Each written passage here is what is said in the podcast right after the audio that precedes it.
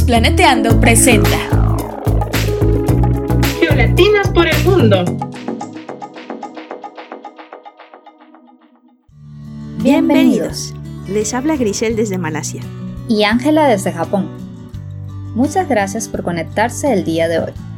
Estamos muy contentas de poder presentarles nuestro primer episodio de Geolatinas por el Mundo un podcast que busca convertirse en una de las mayores redes de divulgación de oportunidades para latinos en ciencias de la Tierra y planetarias. Esperamos que a través de la experiencia de esta iniciativa logremos inspirar a las nuevas generaciones de científicos en Latinoamérica. Que, lo disfruten.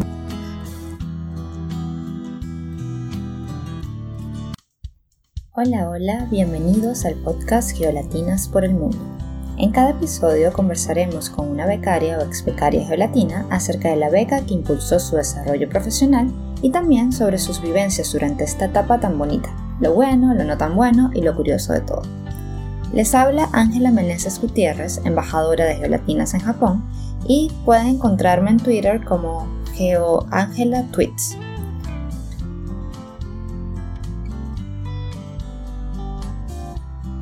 Para los que nos acompañan por primera vez, Geolatinas es una organización circular de voluntarios dedicada a acoger, empoderar e inspirar latinas en geociencias. Y nos encontramos en constante crecimiento para ofrecerle el mejor apoyo a nuestra comunidad. Si quieren saber un poco más de lo que hacemos y de los nuevos proyectos que estamos cocinando, revisen nuestra página y síganos en nuestras redes. Estamos en Twitter como arroba geolatinas, Instagram como geolatinasinsta, YouTube, Facebook y mucho más.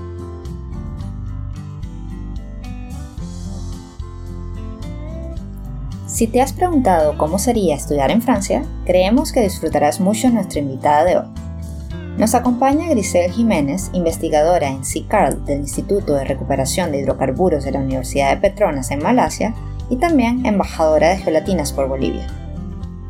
Grisel fue beneficiaria de la beca Erasmus Mundus en el año 2015 para cursar sus estudios de maestría en Geología de Reservorios en la Universidad de Montpellier en Francia y hoy nos compartirá su experiencia con la beca.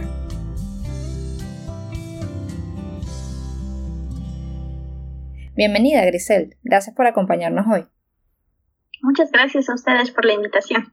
Sí, empecemos. Eh, cuéntanos un poquito sobre ti y cómo te interesaste en una carrera en ciencia de la Tierra. Aquí, muchas gracias. Mi nombre es Grisel. Ah, nací a los 3.600 metros sobre el nivel del mar en lo que es la ciudad de La Paz. Es una ciudad en Bolivia eh, que es considerada personalmente, para mí yo la considero como un verdadero laboratorio geológico.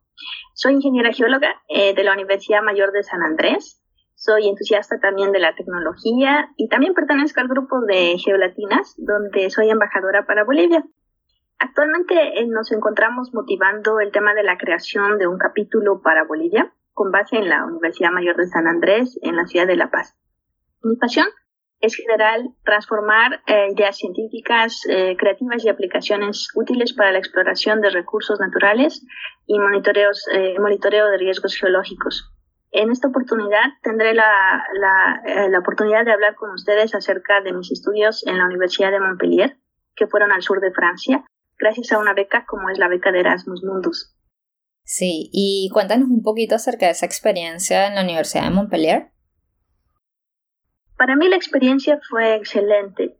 Creo que el nivel de la maestría de la formación está al nivel de varias universidades del mundo, lo que la hace muy competitiva. Lo que personalmente yo rescato es el rigor y el espíritu científico a lo largo de toda la formación, así como el componente de campo, que para mí es una herramienta muy importante. Pues eh, creo que la resolución de cualquier problema geológico, tanto a nivel técnico y a nivel científico, es importante el trabajo de campo.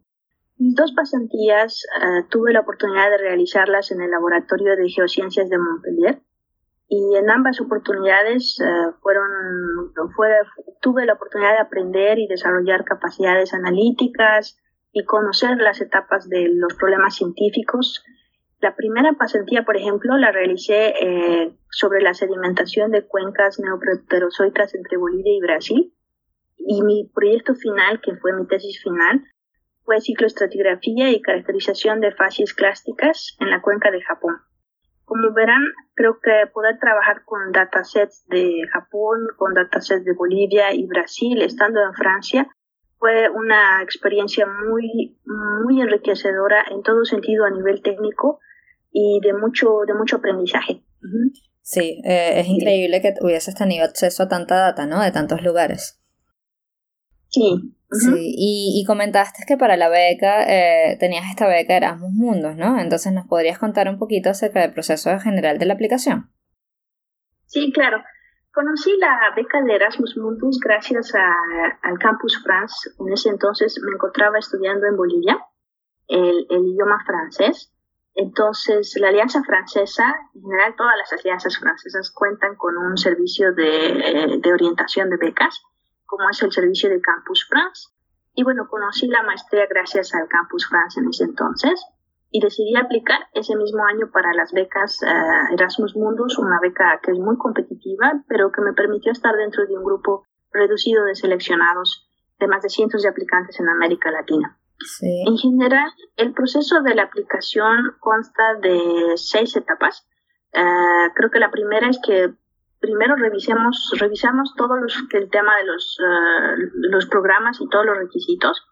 El segundo es la parte de a qué aplicar en línea, la aplicación es online, en la página del consorcio Erasmus. El tercero ya es, esperar la respuesta, normalmente toma unos dos a tres meses. El cuarto ya es eh, enviar la documentación solicitada, eh, normalmente original. Y bueno, ya después esperar ya el mensaje de felicitaciones que ya pueden comenzar el tema de la visa, etcétera. Y finalmente ya asistir a una reunión de previa a la partida. Normalmente los requisitos para Erasmus Mundus son eh, muy importantes, la carta de motivación, el CD, las cartas de recomendación de profesores, de empleadores, etc. el título profesional, eh, la certificación de notas, que en general es eh, siempre casi mayor al 75%. Los idiomas de inglés, en este caso el idioma IELTS o el TOEFL, y normalmente piden una nota mínima para ciertas universidades. Cada, cada universidad en Europa tiene sus propios requisitos, por eso es importante que cada uno revise estos requisitos. Adicionalmente, hay otros, otras, otros requisitos que también se pueden enviar dependiendo del consorcio de la universidad. En mi caso, tuve que enviar mis títulos en francés y también tuve que enviar el tema de la, del eh, DELF, que es un idioma, es una certificación para el idioma francés. Sí, depende de cada universidad, ¿no? De cada país. Sí. Sí, y eh, mencionaste que escribiste una carta de motivación, ¿no? Eh, cuando la escribiste, eh, ¿qué crees, o sea, qué recomendaciones puedes darnos para que esta carta de motivación llegue, ¿no? Y sea exitosa nuestra aplicación? Creo que la carta de motivación es la parte más importante en el momento de enviar la solicitud de la beca. Eh, creo que esta carta tiene que ser muy ordenada y tiene que ser muy clara. Tampoco uh, evitemos hablar en demasía, es decir, no podemos enviar dos o tres páginas, eh, por ejemplo, eh, pero debemos mantener un esquema en general en relación a lo que es el contenido. Entonces, siempre iniciamos con una presentación y luego pasamos con la formación académica, pasamos luego a, las habilidades personales y finalmente la razón por la que deseas obtener esta beca. En la parte de lo que es ahondar en el párrafo sobre las razones del interés en el programa, creo que es necesario hacer énfasis en cuáles van a ser los beneficios que traerán a tu vida profesional si logras ser aceptado por esta beca y cómo aprovecharías esta oportunidad en el del programa y de qué manera podrías retribuir a tu retorno. Porque las becas son en realidad para poder eh, retribuir eh, en realidad a, nuestro, a nuestros países, a nuestro retorno, ¿verdad? Creo que esa es la parte, una parte crucial al momento de poder ah, enviar la aplicación. Claro, es muy importante no solo que te prepares personalmente, sino también lo que puedas devolverle a tu país de origen, ¿no? Y todo siendo conciso y preciso. Es, es el mensaje importante, ¿no? Sí, ese es el mensaje. Sí. Y, y ya que mencionaste eh, eh, cómo preparar la aplicación también, ¿no? Pero me pregunto eh, si esta beca tan completa cubre todo. O sea, de seguros, viáticos, pasajes, ¿qué incluye la beca? Sí, la cobertura de la beca Erasmus Mundus es del 100%. Cubre desde la matrícula, los gastos de vida, alimentación, por ejemplo, em, transporte, materiales, seguro médico también durante todo el tiempo del curso, aparte de los billetes de ida y de retorno a tu país. Sí, demasiado completa. Eh, y, mencionaste que tú habías estudiado francés, ¿no? Ya sabías francés eh, desde un principio. Pero me pregunto si para la beca, eh, ¿cuáles son, o sea, en qué idioma tuviste que presentar? ¿O cuáles idiomas son los que usaste para trabajar durante el programa? ¿Fue necesario francés? ¿Cómo funciona todo? Para la aplicación fue en inglés, pero los requisitos me pidieron tanto en inglés como en francés los certificados de mm, las legalizaciones, eh, las traducciones de los certificados en ambos, inglés y francés. Los idiomas también, eh, certificados de idiomas en ambos también, inglés y francés. La formación fue eh, totalmente en francés.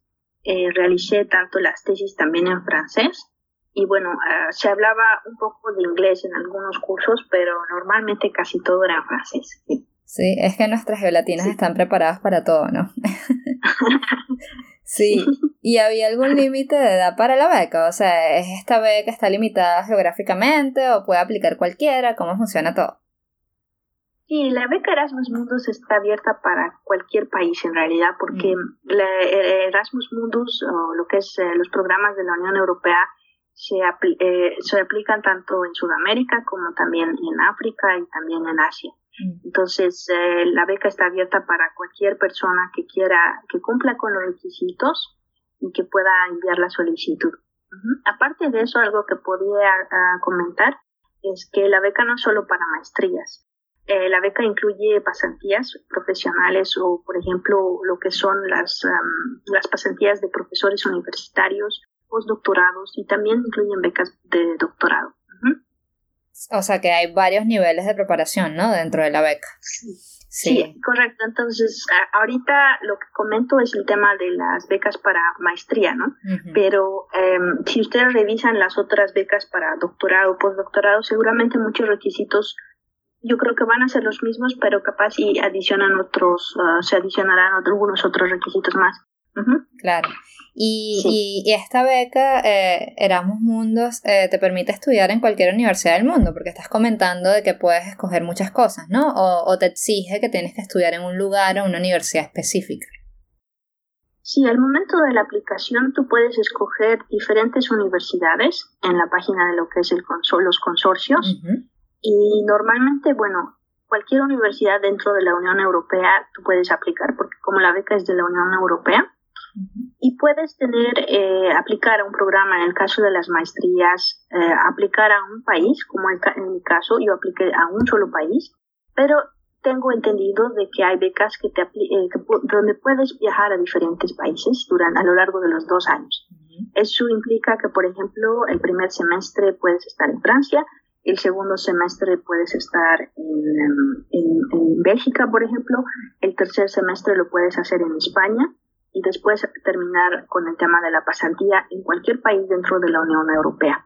Entonces ah, hay bastante movilidad en ese sentido y hay bastantes opciones, pero por eso hay que revisar bastante el tema de los, ah, de los requisitos inicialmente, ¿no? Claro, hay que prepararse bastante y estar pendiente de que no nos perdamos en ninguna información. Sí, correcto. Sí, y ahora este, vamos a ir de lo general a lo personal, Grisel. Este, háblanos un poquito de ti, por qué elegiste esta universidad, esta beca y no otra, ¿no?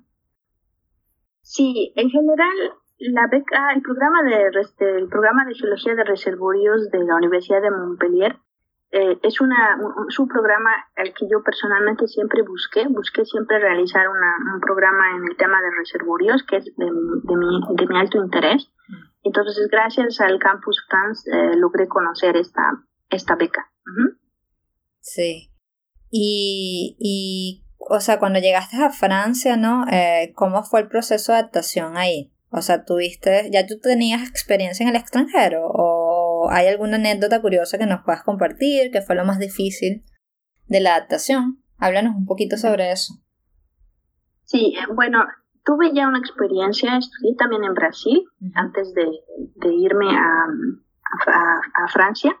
Estuve un par de, un par de, un par de meses, eh, medio año más o menos en Brasil. Pero bueno, desde que yo llegué a Francia personalmente hubo mucha orientación. Creo que la Dirección de Relaciones Internacionales de la Universidad de Montpellier nos orientó bastante a todos los becarios, inclusive nos recibieron en el aeropuerto para orientarnos. Entonces, eh, inclusive un par de meses antes de llegar a Francia, mm. existe un programa que se llama eh, Parrainage Internacional, que es como padrino internacional, una persona que contacta desde lejos y tú puedes hacerle preguntas eh, sobre cómo es eh, la, la cómo, cómo uno puede movilizarse, por ejemplo, llegando a Francia, ¿no? Que son muchas veces las preguntas que uno se hace al momento de llegar. Y bueno, a lo largo de todos los dos años, este servicio de relaciones internacionales organizaba salidas y también viajes culturales, lo que realmente permitieron a todos los becarios conocer lo que es la enriquecedora cultura francesa y sobre todo conocer a personas, a colegas, a escuelas de diferentes países, de diferentes culturas. Para mí creo que estudiar en el extranjero es una experiencia enriquecedora y es algo que yo motivo a los estudiantes, porque eso a todos los estudiantes que deseen explorar el mundo, creo que todos tienen el potencial para poder eh, llevar, eh, eh, aplicar estas becas y poder obtenerlas, ¿no? Y algo que realmente rescato es que definitivamente la beca va, va a abrir su mente para comprender otras culturas, ¿no? Aprender otro idioma también va a ser muy importante y definitivamente es una experiencia que mm, es muy, muy, muy enriquecedora.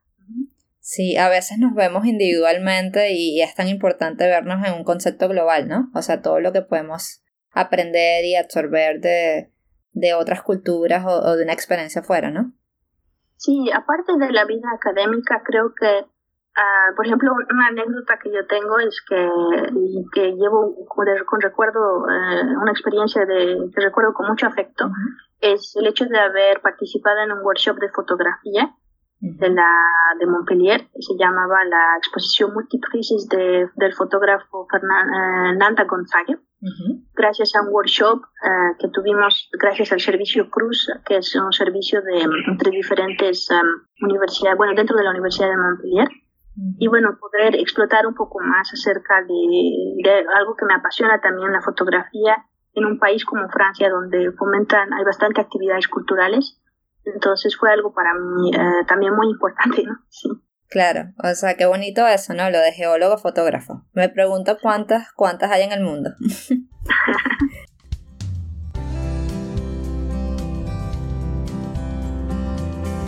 Desde Geolatinas queremos recomendarles el podcast Geopoemas, donde podrás disfrutar de los poemas ganadores del concurso de Poemas a la Tierra 2020.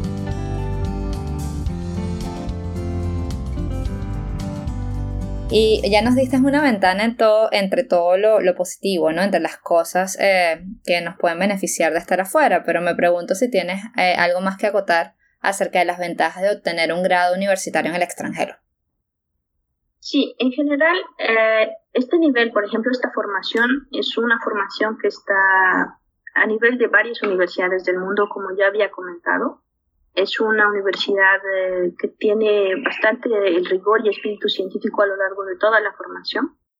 En general, lo que yo rescato eh, eh, de, mi, de, la beca, de, mi experiencia, es, la, el poder haber vivido la movilidad estudiantil.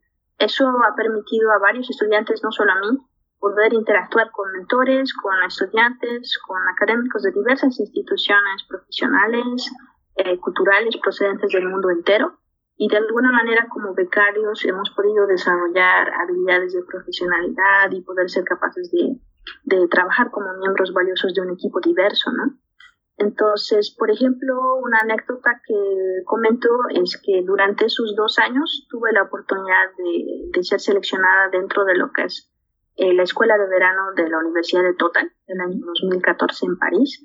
Una oportunidad eh, increíble para conocer la, la que es la acción estratégica de lo que es eh, la empresa Total, ¿no? Una empresa líder en energía. Y gracias, por ejemplo, a la Asociación de Sedimentólogos, pude participar en una escuela de verano en Kazán, eso fue en Rusia, mm. y también en un workshop de, de modelado integrado de reservorios em, de la EAG en Stuttgart, en Alemania. Entonces, creo que todas estas experiencias, eh, no solamente de la formación en Francia, pero también el hecho de poder eh, ver, eh, visitar otros países eh, y conocer profesionales de diferentes áreas es una experiencia em, muy importante, ¿no? nos hacen crecer como profesionales y definitivamente nos hacen conocer, aparte de ver otros países y ver otras técnicas, también conocer otras culturas. Y no solo lo que conocemos, sino cómo crecemos con eso, ¿no? O sea, el crecimiento personal de compartir con gente de otras culturas o en otros, en diversos, como dijiste tú. Sí. Sí, tú has estado en todo el mundo, ¿no? qué, qué, buena beca. Este, y, y...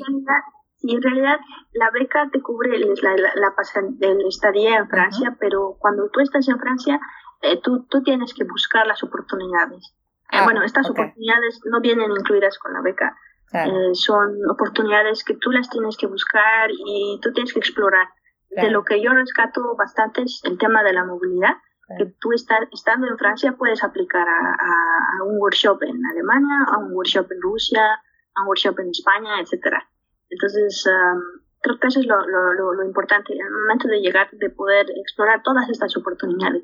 Sí, o sea, tú mencionaste que pasaste los dos años en Francia, o sea, no es solo lo de que puedas dividir la carrera en cuatro países, como dijiste del semestre, sino también estando en Francia pudiste movilizarte a tantos lugares, ¿no? Y, ver cosas diferentes. No, sí, muy bonito, se ve, se ve muy, muy completo y todas las oportunidades que se te abrieron, ¿no? Sí. Sí. Y oye, Grisel, para resumir un poquito, este, ¿cuál crees, después de todo lo que nos has dicho, todo lo positivo y todas las cosas que hiciste, cuál crees que fue la clave para lograr recibir la beca? O sea, ¿qué consejos podrías brindarme si yo quisiera aplicar para que mi aplicación fuese exitosa?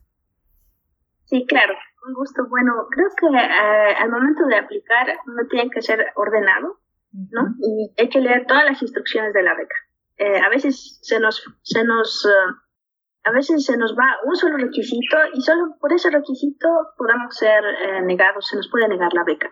Entonces creo que es importante leer todas las instrucciones al momento de la aplicación, porque tomen en cuenta que, por ejemplo, que la convocatoria del 2020 puede ser eh, diferente a la convocatoria del 2021 o a la convocatoria del 2022, por ejemplo. Eh, lo segundo creo que es importante que pueden participar activamente en voluntarios, eh, voluntariados, como por ejemplo eh, muchas de las becas eh, piden experiencia profesional. En mi caso, al momento de aplicar ya contaba con experiencia laboral, pero sé que muchas de estas becas toman en cuenta los voluntariados, ¿no? Diferentes voluntariados en el área de ciencias de la Tierra son de mucho valor. Y bueno, eh, aparte de eso, creo que es importante confiar en uno mismo. Eh, creo que es importante creer que podemos eh, hacerlo, lograr todo lo que, lo que nos propongamos. Y aunque en el camino pues encontremos personas que traten de desanimarnos, pues continuar, continuar aplicando. Sí, eh, muy importante creer en nuestras capacidades, ¿no? O sea, creo que eso pasa con mucha frecuencia, lo que mencionaste. Hay personas que tratando de ayudarnos a que no tengamos expectativas altas, a veces lo que hacen es desanimarnos un poquito, ¿no? Sí, aparte de eso, creo que es importante conocer nuestra realidad. Eh, muchas veces eh, conocer nuestras fortalezas y nuestras debilidades también es importante. Y sobre todo tener un plan para trabajar eh, sobre nuestras debilidades, ¿no? Y que al final se conviertan en nuevas fortalezas. Definitivamente, siempre estamos creciendo. Sí. Sí, y oye, eh, sí, sí, muy importante tener información adecuada. Entonces me pregunto, ¿dónde pueden acudir los candidatos para recibir más información sobre esta beca? Sí, vamos a compartir eh, los links ah, en general de lo que es la website oficial de la EACA, y que es de la, los, las diferentes convocatorias. Aparte de eso, hay otra, otro link que se va a compartir, que es el curso, los cursos de máster, esto solamente para las maestrías, ¿no?